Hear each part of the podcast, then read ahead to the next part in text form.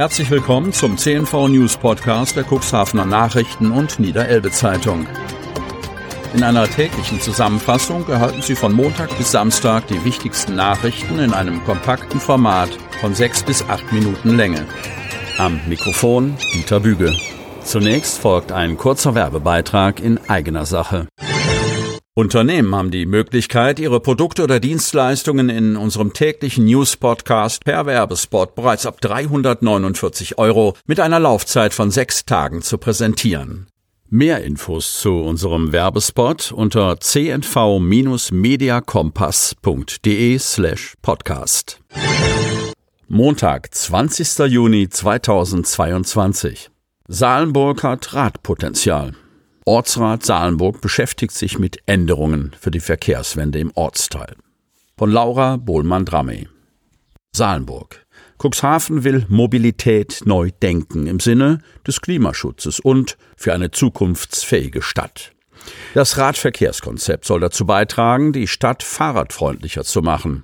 Dazu sind für jeden Ortsteil die Baustellen ausgemacht und Verbesserungsvorschläge gemacht worden. Am heutigen Montag werden die Ideen für Salenburg präsentiert. Im Radverkehrskonzept, das von der Beratungsagentur Energielenker gemeinsam mit dem runden Tisch Radverkehr und der Verwaltung über Jahre erarbeitet wurde, wird zunächst der Ist-Zustand in Salenburg beschrieben und die Anbindung des Ortsteils über die Fahrradstraßen Butendieksweg und Karl-Waller-Weg an Stickenbüttel festgehalten. Diese ermöglichen eine landschaftlich ansprechende, schnelle und direkte Verbindung zwischen den angrenzenden Stadtteilen und dem Strandbereich des Kurteils Salenburg. Ein Verbesserungsvorschlag der Experten. Auf Höhe der Einmündung der Straße am Penward Moor trifft ein Wirtschaftsweg aus Richtung Dunen auf den Butendieksweg. Durch die radverkehrliche Erschließung dieses Wirtschaftsweges könnte eine direkte Verbindung der Sektoren erreicht werden. Als einen Unfallschwerpunkt für Radfahrer haben die Experten in Salenburg den östlichen Abschnitt der Brockeswalder Chaussee ausgemacht. In diesem Bereich traten in den vergangenen vier Jahren gehäuft Unfälle des Typs Einbiegen, Kreuzen sowie Unfälle beim Abbiegen in untergeordnete Straßen auf. Eine Kennzeichnung des vorfahrtberechtigten Radweges an Einmündungen von Parkplätzen und untergeordneten Straßen durch rot markierte Radfahrerfurten ist daher nachdrücklich zu empfehlen, heißt es im Konzept deshalb. Damit der Radverkehr zwischen Salenburg und Döse zur vorherrschenden Verkehrsart werden könne, sollte der Karl-Waller-Weg in Richtung Döse als Fahrradstraße verlängert werden, fordern die Experten.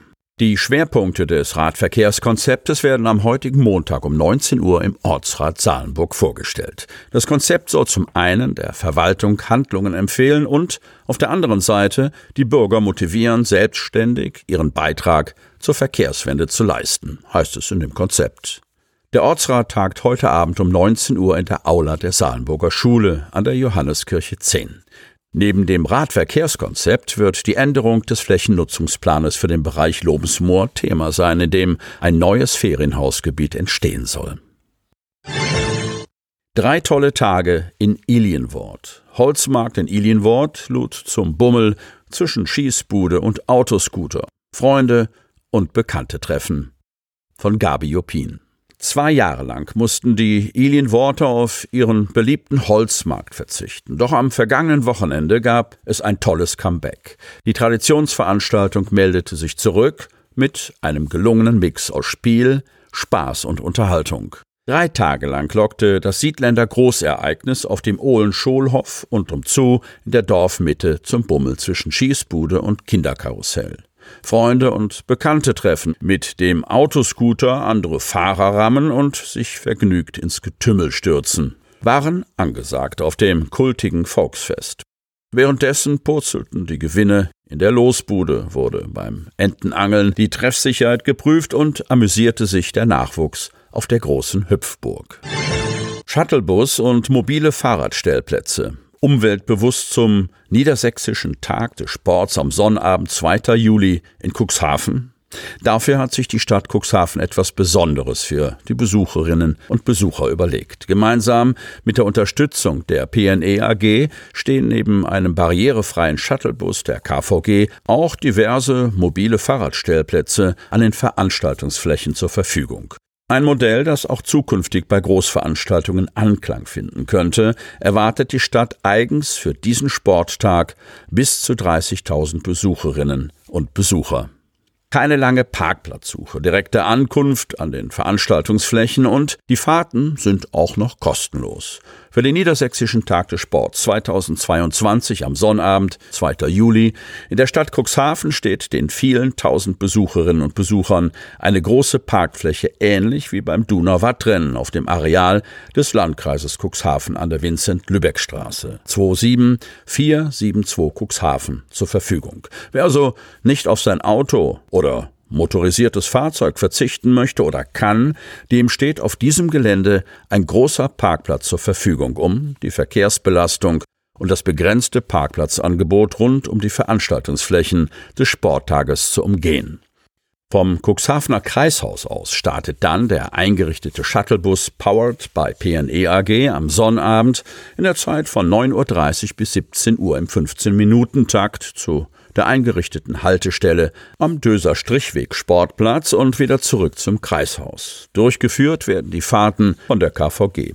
Die offizielle Öffnung in der Grimmershörnbucht beginnt um 11 Uhr. Alle Tagesgäste, die Cuxhaven zum Niedersächsischen Tag des Sports mit dem Auto besuchen, empfiehlt die Stadt Cuxhaven unbedingt, dieses Angebot in Anspruch zu nehmen. Zur abschließenden Abendveranstaltung in der Grimmershörnbucht mit Radio FFN und Energy Bremen sowie bekannten Künstlern wie Calvin Jones verkehrt der Shuttlebus dann ab 17 Uhr alle 30 Minuten auf der Strecke zwischen Kreishaus und der Haltestelle am Fährhafen Grimmershörnbucht. Aufgrund des Endes der Sportaktion wird die Haltestelle am Strichweg Sportplatz dann nicht mehr bedient, da sich das Event in die Grimmershörnbucht komplett verlagert. Der letzte Shuttlebus vom Fährhafen zurück zum Kreishaus startet nach Veranstaltungsende. Dazu sind bitte die Aushänge zu beachten sowie alle Informationen unter cuxhaven.de. Zusätzliche mobile Fahrradstellplätze powered by PNE AG am Strichweg Sportplatz und der Grimmershörn Bucht sollen die Besucherinnen und Besucher zum Radfahren begeistern. Alles auf einen Blick. Was?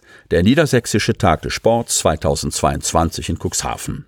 Wann? Sonnabend, 2. Juli, 11.30 Uhr bis 0 Uhr. Wo? In der Grimmershörn Bucht, auf dem Strichweg Sportplatz und an der Beach Area Kugelbarke. Nochmals, die Informationen erhalten Sie auch über www.cuxhaven.de. Damit Sie ab sofort keine Podcast-Folge mehr verpassen, benötigen Sie lediglich einen sogenannten Podcatcher. Auf den meisten Smartphones ist dieser bereits vorhanden. Falls nicht, dann suchen Sie ganz einfach in Ihrem App Store nach einem kostenlosen Podcatcher wie zum Beispiel Spotify, Apple Podcast oder AntennaPod. Die hörten den Podcast der CNV Medien, Redaktionsleitung Ulrich Rode und Christoph Käfer.